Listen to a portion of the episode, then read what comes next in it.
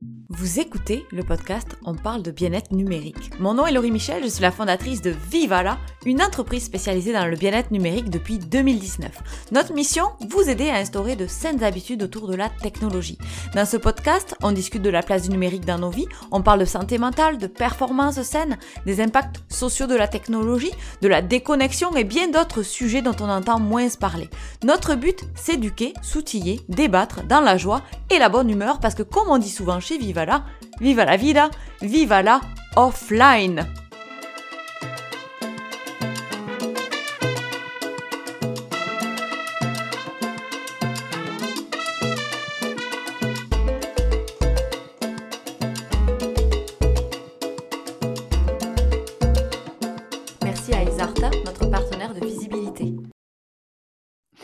Reçois aujourd'hui une humaine assez merveilleuse qui a un parcours bien inspirant et des missions de vie tout à fait fantastiques. À la fois maman et aussi entrepreneur pour aider à créer et cultiver des entreprises de sens. Des entreprises de sens. Que c'est beau, n'est-ce pas? Alors sans plus attendre, je suis en compagnie de Sophia Oukas, la fondatrice de So Co. Comment vas-tu, Sophia? Bonjour. Bonjour, bonjour. Bah, écoute, je vais bien, je vais bien, comme, euh, comme on se disait hors antenne. Je savoure l'émerveillement de, de, la première neige. Tellement important, en effet, de, de, rester connecté à la météo. Des fois, on pense que c'est quelque chose qui est un petit peu secondaire, de, de s'émerveiller sur ça, mais ça fait partie aussi de, notre vie sur Terre, on va dire. Exactement, notre présence. Notre présence, oui, tout à fait. Alors, euh, je suis certaine que euh, ben, les personnes qui nous écoutent en ce moment doivent se questionner sur qu'est-ce que c'est une entreprise de sens. Euh, peut-être qu'on pourrait commencer dans un premier temps par ton parcours pour nous ben, apprendre à te connaître un petit peu, puis savoir aussi d'où tu viens, puis qu'est-ce que tu as créé de beau aujourd'hui avec, avec ton entreprise. Oui. Ben, écoute, c'est toujours une grande question que celle un peu de me définir, puis de, décortiquer mon parcours. Euh, j'aime souvent me présenter déjà comme une humaine, donc une humaine qui évolue, euh, euh, qui est très sensible, donc sensible à tout ce qui se passe à l'extérieur, et euh, aussi donc une femme, une épouse, une maman. Puis tu l'as dit, hein, une maman et entrepreneur. Et c'est super important dans, dans, le parcours de, de, de So dans mon parcours personnel que celui de maman, parce que ça a été un peu ce, point de bascule pour moi, ce vortex de transformation et d'évolution, parce qu'ils sont devenus comme une boussole. Et euh, dans mon parcours, euh, j'ai souvent cherché ma place. Euh, donc, euh, alors moi, je suis franco-marocaine d'origine. J'ai vécu au Maroc euh, ben, jusqu'à mes 18 ans, jusqu'à mon bac, comme on, l'appelle là-bas. Je suis allée en France, j'ai étudié en littérature. Puis à un moment donné, j'ai eu envie de décrocher de mon cocon, de mon cocon familial, de, ce connu-là pour aller explorer finalement de nouveaux territoires, de nouvelles cultures. Et je suis arrivée ici euh, euh, au Québec pour étudier en psychologie, en sociologie. Et pour moi, ça a été merveilleux parce que c'était à la fois cette découverte de, la psyché humaine, puis à la fois euh, le lien avec le lien social, donc le lien dans tout ça. Puis je me suis beaucoup cherchée, donc beaucoup en rédaction, beaucoup justement dans, dans, cet élan d'accompagner l'autre. Et puis à un moment donné, j'ai rencontré le chemin de Marie-Lou et Alexandre de trois fois par jour. Puis je suis rentrée dans l'entreprise trois fois par jour. C'est un peu euh, ce cocon-là qui m'a permis d'apprendre moi-même à me connaître, euh, de, reconnaître à quel point l'humain était important pour moi. Puis le fait aussi de d'apprendre ou de réapprendre à être moi-même dans euh, ma manière d'accompagner, ma manière de guider, ma manière de travailler. Euh, et puis donc, euh, finalement, euh, en 2019, je deviens maman pour la première fois. Et là, il y a tout un bouleversement qui se produit, toute une introspection très personnelle qui font que à ce moment-là, ben, je, quelques temps plus tard, en fait, je fonde So Co. Puis, So Co, pour moi, ça a été à la fois euh, quelque chose de très personnel que j'ai porté, euh, un moment où j'ai accepté donc d'arrêter de chercher ma place, mais de la prendre aussi, euh, un moment où je me suis dit qu'il était temps peut-être d'oser être moi-même, puis d'oser aller apporter cette contribution, cette petite révolution intérieure que j'avais à l'intérieur de moi. Donc, dans la vision de So Co, euh, et puis elle est, alors elle n'est pas ancrée dans le tangible, mais elle est vraiment ancrée dans, dans le ressenti. Donc je pense que tu vois mon geste, c'est vraiment tourné vers le cœur. Mhm. Donc pour moi, c'est euh, une, une opportunité de transformer la culture entrepreneuriale et euh, aussi de contribuer justement à une société où on revient dans cette notion d'être ensemble, dans la solidarité, dans l'authenticité de qui on est, dans la profondeur aussi au moment de créer nos projets, au moment de, de, continuer nos projets aussi. Donc, euh, c'est une invitation, je pense, au travers Swanco, à se questionner sur qui on est, quelle est notre place dans le monde et aussi à se questionner sur la norme qui est établie pour entreprendre euh, autrement. Donc, euh, donc voilà, donc au quotidien, j'accompagne à la fois des solopreneurs, euh, des équipes en PME ou des organismes qui ont justement le goût euh, ben, d'aligner leurs valeurs et leurs actions et puis de, de considérer non pas uniquement l'humain, mais aussi tout le vivant qui est autour de nous, tout ce qui, tout ce qui, tout ce qui est vivant autour de nous. Fait que je ne sais pas si ça répond à ta question ou si j'ai oublié des bouts, mais c'est un Ah non, c'est c'est parfait, c'est parfait. Puis là, maintenant, j'ai plein de questions qui me viennent. Vas-y. Ah, il y a deux, deux choses que j'ai trouvées vraiment euh, super, en tout cas qui m'ont, moi, personnellement, vraiment, euh, euh, on va dire, allumé. Là. C'est le fait de, d'apprendre à prendre sa place, comme tu le mentionnais. Mm-hmm. et c'est souvent aligné avec où c'est que je veux aller, qu'est-ce que c'est que j'aime faire, qu'est-ce que quelle mission je veux avoir de vie aussi, hein, parce que c'est ça, euh, parfois on fait des, on prend des chemins d'études qui vont nous diriger vers un certain point, puis on évolue aussi au fil de la vie.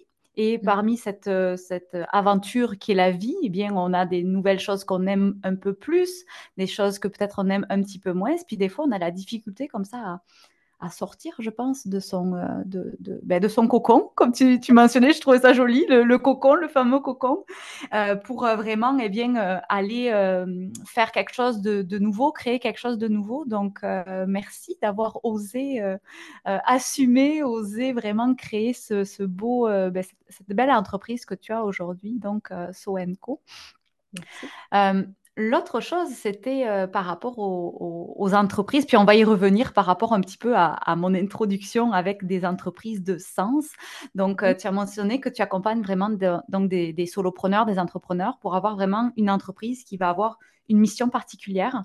Est-ce que c'est euh, ta période où tu mentionnais que ton entreprise est née pendant que tu étais enceinte? Est-ce que c'est vraiment ton rôle de maman qui t'a fait éveiller sur certaines choses dans le monde qui fonctionnaient pas ou fonctionnaient pas trop bien ou qui pouvaient ben, t'impacter toi personnellement? Est-ce que c'est vraiment ça qui a été ton, ton éveil pour lancer ton entreprise? Ben, Je pense que en fait, ça a été l'éveil, euh, l'éveil final en quelque sorte, mais je pense que c'était là en moi, puis qu'il y avait comme ce côté-là de moi qui n'osait pas nécessairement l'assumer. Donc, je m'en allais mmh. contribuer, puis porter mes valeurs, mais au sein d'autres entreprises qui n'étaient pas la mienne. Mais alors, c'est pas le fait d'être enceinte, c'est vraiment quand mon enfant est né, euh, il y a eu ce postpartum qui a été euh, assez, assez bouleversant. Puis là, ce moment où je me suis questionnée sur, mais en fait, qui est-ce que je suis? Donc, en dehors de tous les rôles que je porte. Et euh, cet élan-là de me dire, mais il y a mon enfant là qui est arrivé, j'ai envie de pouvoir lui donner l'exemple qu'on peut être soi-même dans la société, qu'on peut s'autoriser justement à défier le statu quo, à porter nos valeurs avec courage. Et pour moi, c'était euh, justement cette façon de de, lui laisser un héritage, un héritage euh, non pas financier, mais bel et bien un héritage euh, avec cette, euh, cette autorisation lui-même, parce que je pense que quand on est soi-même, eh ben, on donne envie aux autres d'être eux-mêmes, on leur donne l'espace d'être eux-mêmes. Donc, c'est, c'est parti de là, en fait. C'est parti de cet élan-là pour mon enfant, pour mes enfants, parce qu'ils sont deux maintenant, euh, d'être moi-même et de porter des projets avec ces valeurs-là ancrées. Donc, de plus porter de masse, de plus comme euh, compartimenter, comme le travail, l'entreprise, euh, qu'on doit être différent tout le temps, mais de se dire, on peut être une seule et même personne parce que la réalité, c'est qu'on est une seule et même personne que c'est un peu ça euh, l'histoire derrière.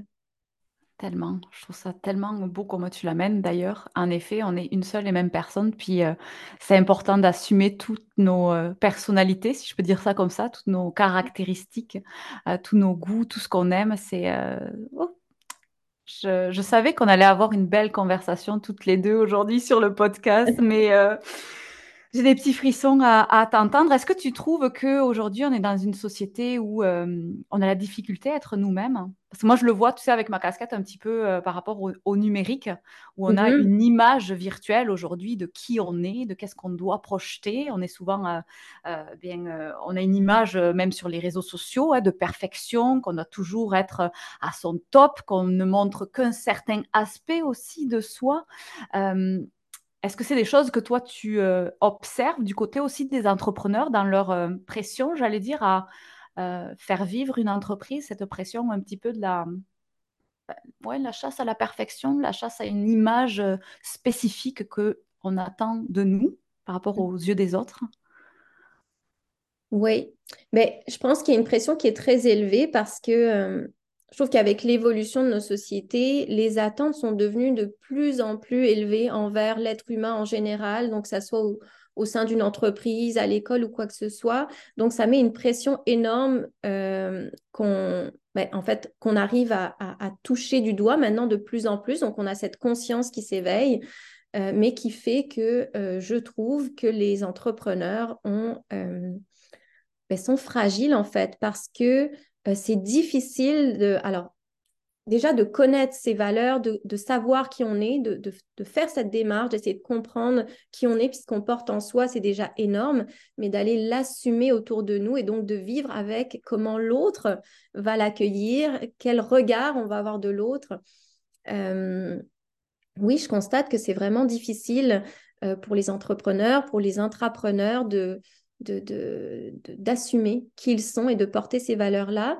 Puis je pense que c'est un peu un aspect qu'on a oublié dans euh, justement cette culture entrepreneuriale parce que euh, dans l'entrepreneuriat, il y a la pression d'aller vite, il y a la pression de faire du profit et, euh, et on a oublié qu'il y a le sens là-dedans, il y a un humain dans une entreprise et que c'est ce sens-là qui contribue aussi à la durabilité des entreprises qui sont portées dans le monde. Parce que si on crée des entreprises en étant, en portant un masque, en allant constamment dans les attentes des autres, et là je dis pas qu'on ne doit pas considérer l'autre, c'est vraiment différent. Mais à un moment donné, je pense qu'on perd le sens de ce qu'on fait, on perd le sens de nos actions. Puis c'est là que des fois, on voit des entreprises soit euh, bah, s'évanouir, soit finalement se désaligner de la mission première, de la vision première qu'ils avaient. Donc, réponse longue à ta question, mais oui, c'est vraiment quelque chose que je constate. Mais je constate aussi qu'il y a un bel éveil, puis qu'on est beaucoup à se, réaligner vers l'importance finalement de, euh, d'être soi-même euh, dans nos entreprises aussi. Oui, je trouve ça vraiment très pertinent ce que tu dis, de, d'aligner l'entreprise avec les humains. Mmh. Parce que c'est peut-être des choses qu'on a beaucoup oubliées dans certaines organisations, on va dire. Et aujourd'hui, j'ai vraiment l'impression qu'il y a aussi une vague d'entrepreneurs. Euh, je pourrais dire, j'en fais partie un petit peu, euh, malheureusement, par rapport à ce que j'ai vécu moi personnellement, mais qui a comme euh, une, une mission de cœur, en fait, une mission un petit peu même, je dirais, moi je dis souvent une mission de vie avec Vivala, qui est vraiment d'avoir des effets vraiment positifs sur les gens. Donc, euh, de, vraiment avoir une mission qui est liée à ma personne à travers l'entreprise. Donc, je pense en effet que euh, c'est très important aussi dans le contexte dans lequel on se situe. On parle beaucoup de responsabilité sociétale d'entreprise et je pense que c'est là aussi que euh, tes mots, je trouve, ont du poids de vraiment réfléchir en fait à pourquoi on crée l'entreprise, c'est quoi la mission, puis qu'est-ce que ça va apporter? Oui, c'est sûr qu'il y a peut-être un, besoin, ça peut faire euh, de l'argent, puis euh, on peut avoir une rentabilité avec ça, mais ça va être quoi aussi l'impact sur les autres personnes, sur la planète, sur tout ce qui est en fait autour de nous, sur nos enfants, comme tu le mentionnais, sais, qu'est-ce que je vais laisser à nos enfants? Donc, euh, j'aime beaucoup ce, cette entreprise de sens, comme tu l'appelles. oui, je considère différentes portions de l'équation finalement. Euh. Mm. Oui, tout à fait. sur ton site web, il y avait comme une, une, petite mention qui, qui m'a interpellée. En fait, tu parlais de mentorat d'affaires bienveillant. Mmh et je trouve, ben, ça s'aligne certainement un petit peu avec le côté humain aussi. Est-ce que tu as, toi, de, quelque chose de comme une définition particulière de ça? Comment on pourrait le, le, définir, ce mentorat-là d'affaires bienveillant? C'est quoi la différence avec un, mentorat d'affaires habituel, si je peux dire ça comme ça? Mais je dirais, puis là, c'est basé sur mon expérience. Donc, ce n'est pas nécessairement ça qui se passe dans la vie tous les jours, mais euh, habituellement, un mentorat d'affaires, euh, un mentorat entrepreneurial, ben, on accompagne ton projet. Donc, euh, on t'accompagne dans la définition de ta vision, tu fais ton plan d'affaires, ton chiffrier, etc. Euh, le mentorat d'affaires bienveillant, pour moi, euh, c'est un mentorat justement qui va réconcilier l'humain et l'entreprise. Donc, je l'ai dit, l'humain et la société, l'humain et le vivant.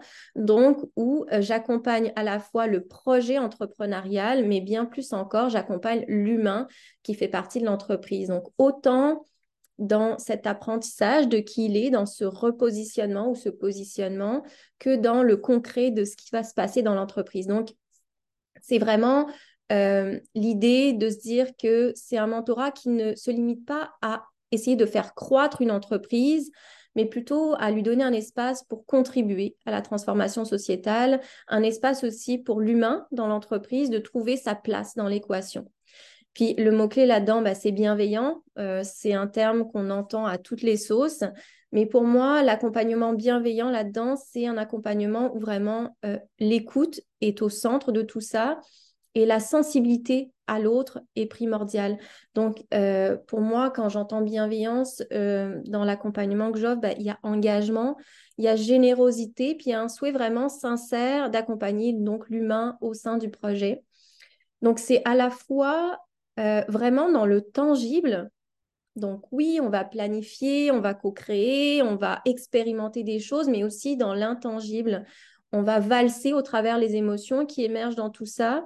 On va aller dans une dynamique très, très bah, introspective, très dans la profondeur. Donc, je pense qu'il y a tout ça dans le mentorat d'affaires bienveillants. C'est quelque chose qu'on construit ensemble dans la profondeur, à la fois euh, pour la santé de l'humain qui est dedans que pour euh, la contribution que ça peut apporter autour de nous. Donc, euh, donc, c'est un peu ça. Donc, c'est vraiment, pour moi, il y a aussi le terme transmission là-dedans. Donc, je ne suis pas l'expert qui, qui a toutes les réponses, mais je suis un peu comme un guide qui va essayer de, de partager des choses, d'amener des façons de trouver ses propres réponses. Et donc, il y a cette transmission qui fait que on se nourrit l'un et l'autre de, cet accompagnement-là. Encore une fois, je vais dans tous les sens, je vais euh, dans une définition en profondeur, mais c'est un peu ça pour moi. C'est comme ça que ça se différencie.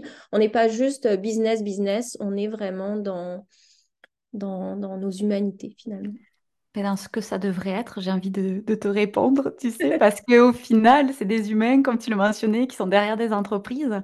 Puis aujourd'hui, on voit des hausses phénoménales de problèmes de santé mentale, notamment euh, chez les entrepreneurs, parce que peut-être il n'y a pas eu ce, travail-là aussi d'alignement, euh, ce travail-là aussi peut-être de décortiquer aussi qu'est-ce qu'on vit quand on est un entrepreneur, parce que c'est sacrément des défis, euh, l'entrepreneuriat. Donc là aussi, je pense que c'est très important de de, oui, de garder en tête que oui, croître, bien sûr, il faut faire des bénéfices, bien sûr, il faut que l'entreprise soit rentable, mais il faut aussi qu'on préserve notre santé là-dedans. Exactement. Et alors là, vraiment, c'est super important ce que tu dis parce que l'idée, c'est pas de s'éloigner de la, de la, pérennité de l'entreprise ou de se dire que c'est pas bon de faire de l'argent pour l'entreprise, mais que ça soit pas l'objectif premier ça soit pas une pression de faire de l'argent, de croître, mais bel et bien un désir de contribuer, un désir de porter un projet qui, qui, nous tient à cœur aussi. Donc, euh, ouais, ouais, donc c'est vraiment ça. Donc, je pense que de réconcilier, c'est vraiment le terme, je pense, réconcilier les deux. On parle souvent de réconcilier l'humain et le vivant parce qu'on en fait partie. Et puis, je trouve que réconcilier justement l'entreprise avec l'humain, c'est aussi réconcilier l'entreprise avec le rôle qu'elle peut avoir dans la société. Oui, puis euh, c'est ça, je, je, vais rebondir là-dessus parce que on est quand même dans une société qui pousse beaucoup le, le, le fast, euh, le, on grossit vite, on, on, prend des gros leviers financiers pour aller encore plus vite parce qu'il faut aller plus vite que le concurrent, il faut toujours aller plus vite que hier, plus vite que... Donc, euh, c'est un gros changement sociétal aussi que tu accompagnes à travers ta mission d'entreprise. Tout à fait, oui. Ouais. Oui, puis je pense que c'est la, c'est la vision qui est tatouée sur mon cœur, que c'est pas c'est pas uniquement accompagner des entrepreneurs qui sont rendus là, mais c'est aller euh, apporter un changement, semer une graine dans la culture entrepreneuriale parce que tu l'as dit, il euh, faut aller vite, faut être meilleur qu'eux. Puis je pense qu'il y, a cette importance euh, du ralentir dans la construction, puis la culture de nos entreprises. Il y a ce ralentissement qui nous amène de la profondeur, euh, et puis finalement qui n'amoindrit pas notre impact, mais qui peut-être le renforce et qui justement supporte la santé durable aussi.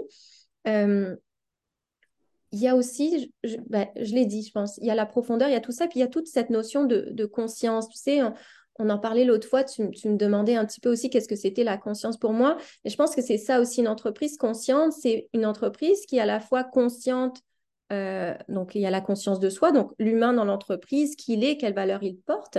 Il y a euh, la conscience de l'autre, finalement, comment on se situe face à l'autre? Comment est-ce que notre entreprise va créer du lien, du lien social, parce qu'on a profondément besoin de ce lien social. Et c'est ce qui va finalement aussi transformer, je pense, la culture entrepreneuriale où on est en compétition en une culture entrepreneuriale où on est dans, une dynamique de collaboration, de co-création où on est tous finalement des humains qui contribuent à une vision commune, qui est celle de transformer positivement nos sociétés et donc des sociétés où on se sent bien. Parce que c'est pas ça le but ultime de la vie, de la vivre. Et donc il y a cette conscience du monde parce que pour se sentir bien, ben, il faut prendre en compte ce qu'il y a autour de nous, ce qui est vivant autour de nous et qui n'est pas uniquement nous, alors, euh, je pense que c'est ça aussi l'idée, c'est donc euh, d'amener cette culture entrepreneuriale pour qu'elle soit au bénéfice de, de, la société, de l'humain, de, du vivant dont on fait partie finalement. Euh. Donc, que ça, que ça nous nourrisse autant que ça nourrit tout ce qu'il y a autour de nous, que ça nourrit nos relations. Puis je pense qu'on on n'est pas des compétiteurs, on est des collaborateurs. Puis à partir du moment où on se remet dans cette dynamique-là d'entraide, de solidarité, de collaboration, ben, on est en mesure ensemble, puis c'est le, terme clé de toute ma vision, de construire quelque chose de durable, de significatif, qui a du sens pour tout le monde. Recréer des liens, puis euh, c'est vraiment quelque chose que je, vois aussi par rapport à la technologie parce qu'on s'est beaucoup individualisé avec nos, connexions euh, numériques. Hein. On, consomme pour nous, on un algorithme qui choisit par rapport à nos goûts. Donc, il y a un aspect très euh, repli sur soi avec la technologie qui s'est développée aussi euh, par rapport aux dernières années. Donc, je pense en effet que de ce mouvement-là d'entrepreneurs qui vont penser communauté, qui vont penser plus loin en fait que eux-mêmes, si je peux dire ça comme ça, parce que oui, ils vont penser à eux-mêmes, c'est primordial là, de, de, prendre soin de soi, mais ça va être aussi pour les autres, au final, avoir vraiment la création d'une société que, comme tu disais, on aime. Euh, c'est primordial en fait de commencer par les organisations. C'est notre culture de travail, c'est notre, c'est une partie de nos journées aussi. On passe combien de temps au travail, n'est-ce pas? Donc, euh, de commencer ce, travail-là dans les organisations, c'est tellement précieux. Merci Sophia pour ce que tu fais. Et merci à toi de, me laisser l'espace d'exprimer tout ça. Puis, tu sais, tu l'as bien dit, en fait, c'est quand on, quand on finalement, quand on essaie d'œuvrer au sein de, tout ce qui est culture entrepreneuriale, ben, on transforme aussi l'économie. Puis quand on transforme la façon de voir l'économie, ben, tout, est, tout est relié. Il y a vraiment une interdépendance. Puis je pense que ça aussi, c'est super important dans cette culture entrepreneuriale nouvelle, dans cette société nouvelle qu'on co-construit. C'est cette interdépendance. Euh, on a besoin les uns des autres Mmh on n'est pas séparé de, du vivant, on n'est pas séparé de la nature, on n'est pas séparé des êtres humains, on est interdépendants. Puis là, ce n'est pas une relation de, dépendance, c'est vraiment une relation où on accepte finalement qu'on est interdépendant, puis qu'ensemble, on est capable de faire quelque chose de significatif. Et tout est relié, l'économie, l'éducation. Et pour ça que quand je disais tantôt, euh, donner l'exemple à mes enfants d'être eux-mêmes, ça part de là aussi. On ne peut pas en fait tout compartimenter comme on le fait aujourd'hui. Transformer la culture entrepreneuriale, c'est un peu aussi œuvrer à transformer chacune des parcelles qui constituent nos, sociétés. Mais bon, là, je vais encore plus loin. On n'est pas, je suis dans le fond de la question, mais non, je comprends tout à fait. Puis euh, c'est un très bon point que tu amènes. En effet, moi, je vois ça un petit peu comme un effet domino. Tu sais, on commence avec le, le, domino qui va pouvoir eh bien, euh, faire basculer aussi les autres. Donc, tout est connecté, comme tu le mentionnes. L'éducation, parce que aussi, notre exemple aujourd'hui en tant qu'adulte, c'est notre exemple aussi pour les plus jeunes générations. Donc, ce qu'on crée aujourd'hui, eh bien, ça va aider à créer ce changement pour lequel ils, vont euh, accéder demain. Donc, en effet, tout est interconnecté, absolument tout. Donc, mmh. euh, je trouve que c'est très important, euh, en effet, que tu, euh, le mentionnes. J'avais gardé une, petite question pour la fin parce que je sais que tu n'es plus sur les réseaux sociaux. Tu as décidé de quitter les, les réseaux sociaux il y a quelques mois, je crois. Ça va faire un an bientôt, c'est ça? Oui, j'ai quitté alors en février dernier. Donc là, ça fait quoi? Ça fait dix mois Dix mois, ouais. Mmh. Ça va bien? ça va bien. ça va bien. oui, ça va bien. Ça va bien. Puis j'ai pas du tout envie d'y revenir hein, euh, pour ma formation. Euh, bah, je te laisse avec ta question. Hein. Oui, non, non, c'est, c'est, je trouvais ça. Euh, merci de, de, de, répondre, de répondre à, à ça. Puis, en fait, je, je, parce que je vois aussi par rapport à on va dire, qu'est-ce que sont devenus les réseaux sociaux aujourd'hui par rapport aussi aux, entrepreneurs?